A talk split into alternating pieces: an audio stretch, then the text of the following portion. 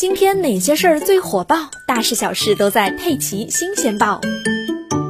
昨天晚上，广州荔湾发布官方披露了广州市荔湾区景隆社区疫情防控的最新情况。五月二十日，广州荔湾区在医疗机构发热门诊监测中排查发现了一名新冠肺炎核酸疑似阳性人员。该人员名为郭某，女，七十五岁，住在龙津街道景隆社区。五月二十日下午，郭某因为身体不适，步行至荔湾区中心医院就诊。五月二十一日凌晨，核酸检测初筛阳性之后被隔离排查。经专家组综合评估，初步判断荔湾区景隆社区的郭某为境外输入关联确诊新冠肺炎病例，其病毒属于在印度出现的新冠病毒变异株。梳理患者的活动轨迹，发现患者近期没有到过国内中高风险地区，没有境外旅居史，发病前十四天一直在广州生活，日常的主要活动轨迹都围绕在他家的附近。五月二十三日下午，广州市新增一例无症状感染者，是郭某的丈夫陆某。